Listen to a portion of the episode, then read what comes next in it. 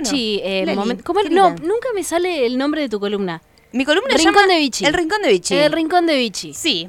Bueno, siendo las 21 y 15 de este viernes, ya terminando el mes, los últimos viernes del mes nos vamos a dedicar en el Rincón de Vichy a hablar de educación, pero en todos los sentidos. Esta vez traigo a alguien para hablar un poquito de educación. Es una compañera mía que eh, estudia, aprende y también enseña euskera, que es el, eh, como adelanté hoy, el idioma de los vascos, no, mm, no el principal, porque sabemos que dependen de España y de Francia, entonces su segunda lengua vendría a figurar, pero eh, no tiene, no es tan accesible como otros idiomas, o sea, no es como acá en Concordia que hay un montón de, de academias de inglés y se puede estudiar italiano y portugués y demás. Así que hoy nos va a comentar un poquito nuestra nuestra compañera el día de hoy eh, sobre cómo es este proceso. Así que, bueno, le damos la bienvenida para salir al aire a nuestra querida Agustina, que estamos en comunicación desde Mar del Plata. Hola, Agus, ¿cómo estás? Hola Vicky, buenas noches, Gabón de. Buenas noches a todos, ¿cómo andan? Bien, todo bien, todo tranquilo. ¿Cómo está por allá Mar del Plata? Hoy un clima hermoso, ventoso pero hizo calor, fue para el que fue a la playa la pasó bomba. Bueno, bien. Hoy em, te vamos a preguntar primero cómo fue que vos empezaste eh, en este mundo de colectividad vasca. y es, es algo re curioso y me encanta contarlo porque es como para mí un acto muy pintoresco, ¿no? Todos dicen que son descendientes de vasco por el apellido, yo lo único que sabía de mi apellido era que era Olaizola y que mi papá era el vasquito, pero no tenía ni idea de dónde estaba, dónde se ubicaba, que era lo vasco ni nada, no tenía noción. Pasaron los años y un día encuentro un cartelito que decía aprende el idioma más antiguo de Europa, ¿no? El euskera. O sea, del País Vasco. Y yo relacioné vasco, vasquito, mi papá, yo tengo que averiguar qué es esto, ¿no? Y ahí encontré lo que se llamaba el Centro Vasco. Que mi papá era miembro de comisión o socio del Centro Vasco y yo no lo sabía. Fíjate que cerrado era el núcleo en aquel entonces, que no era para cualquiera, ¿no? La, el ingreso a, esos, a los centros vascos, ¿no? Que eran de hombres y demás.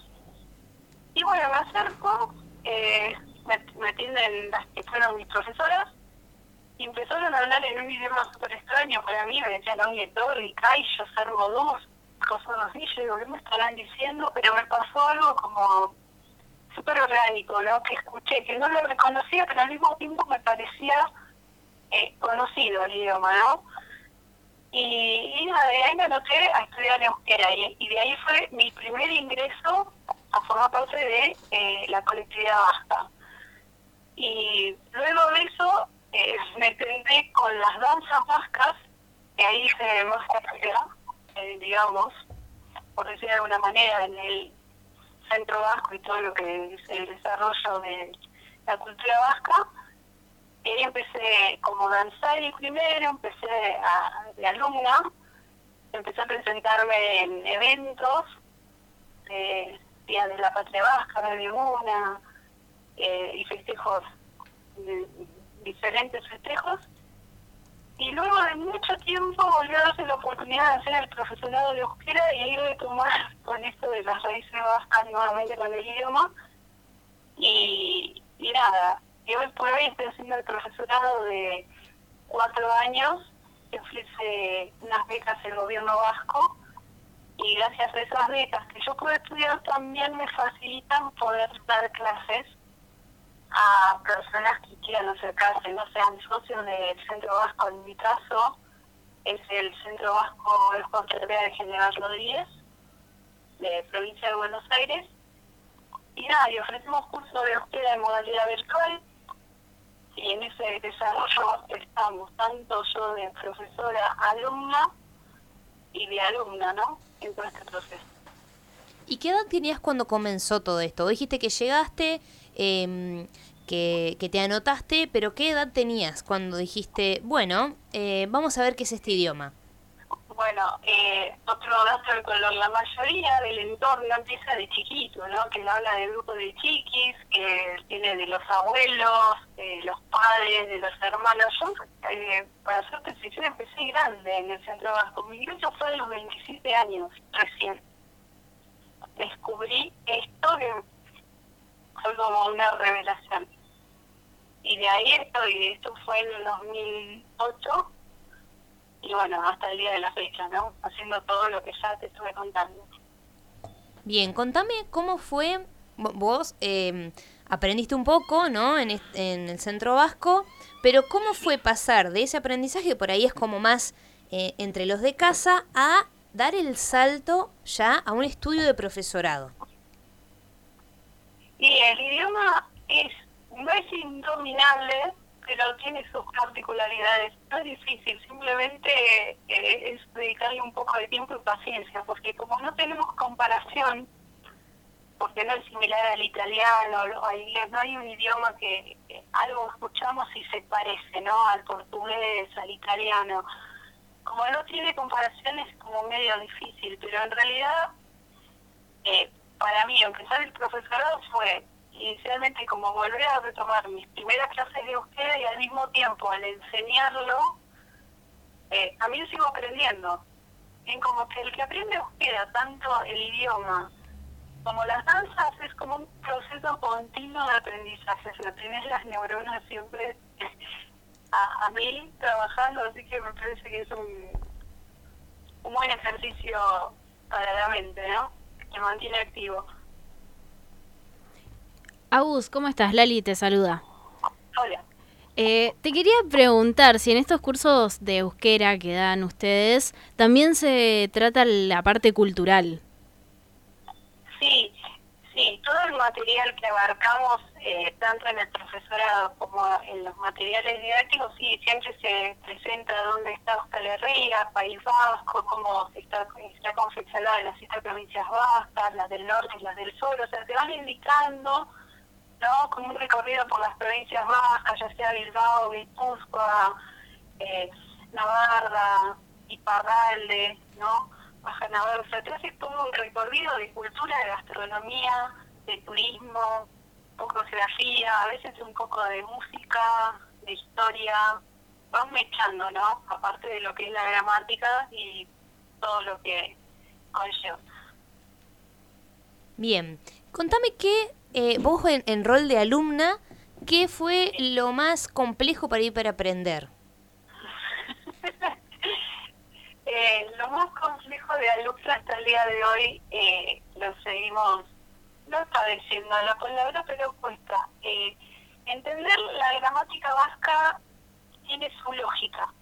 Esa es la palabra, es lógica. Eh, una vez que entendés esa lógica, empieza a engranarse, empieza a engancharse una cosa con la otra, está todo como muy enganchado, ¿no? Y si perdés un eslabón, es como que te cuesta ir engranando las cosas, pero me parece que pasa por ese lado. Eh, cuesta, cuesta a veces asimilarlo, pero por el hecho de que no tenés cómo compararlo y en mi caso particular la expresión del habla como habla el europeo, digamos el español, el vasco, con lo que hablamos nosotros, yo, digámosle, porteña, tenemos como modismos diferentes. Entonces a veces eso lo complica porque uno tiende cuando estudia un idioma a traducirlo, ¿no? Y esto quiere decir tal cosa y no a aceptarlo como es en lengua original, ¿no? Como lo estás aprendiendo, pero fuera de eso creo que la palabra es eso, es ir adaptándose a la lógica constante. ¿Y cómo hacen ustedes em, cuando quieren, ya pasando, ¿no? Esta logística que vos decís que tiene este sistema gramatical, por ahí más de, de leer, de escritura, ¿cómo es la parte de la práctica de la oralidad? Bien, a nosotros la parte de la oralidad, como todo idioma, eh, también se lo utiliza, eh, hay un como un apartado que es la minchamena, o sea, las charlas, ¿no? Clases de charlas, que también, obviamente, al principio va a costar más si uno habla en euskera, que no, no lo van a entender, pero uno se va acostumbrando al oído y a veces eh, hacer videos, la, escuchar la radio, escuchar música vasca también ayuda mucho al oído. La idea es primero que uno se vaya amoldando a ese sonido poco, poco común, ¿no?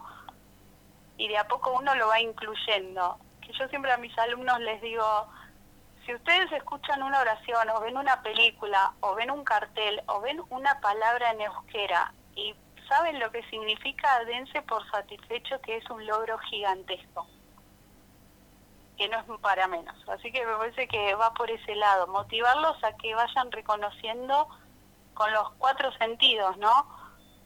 O sea, esta cosa de la escritura, de la oralidad, de la charla, de, de, de hablarlo, ¿no? De poder decirlo y escucharse, eso para mí tiene que ir como seguido. Lo que sí es importante al principio, y nos guste o no, eh, es como leerlo y escribirlo e interpretarlo, y después se va dando lo demás. Agus, contanos cómo fue dar el paso a la vereda del frente, es decir, bueno, eh, ¿cómo fue? ¿Tomaste la iniciativa vos? ¿Te lo propusieron? ¿Te lo sugirieron? ¿Cómo fue pasar de alumna a ser profesora?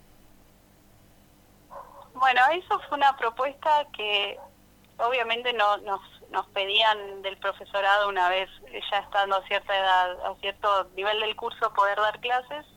El año pasado me lo propuso el Centro Vasco porque había gente que quería saber y encima también estaba esta cuestión de la pandemia, viste, del encierro, que mucha gente empezó a hacer cursos porque no sabía qué hacer.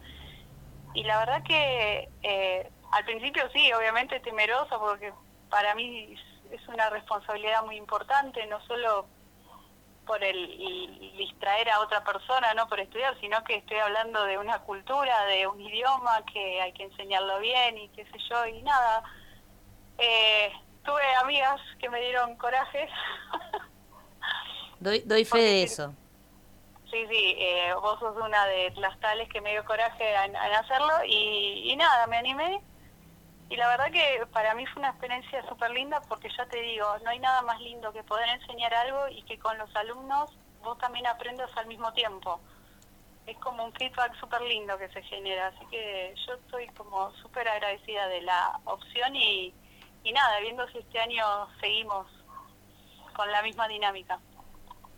Bien, algo que quieras eh, decirle a los que nos están eh, escuchando eh, que quizás no saben si empezar otro idioma o empezar un idioma que no sea tan común como el inglés, el italiano, que sea, no sé, el euskera, se me viene a la mente el alemán, el chino, que por ahí tienen otra logística. ¿Qué consejos le darías vos a esas personas que están como que ahí, que sí o que no?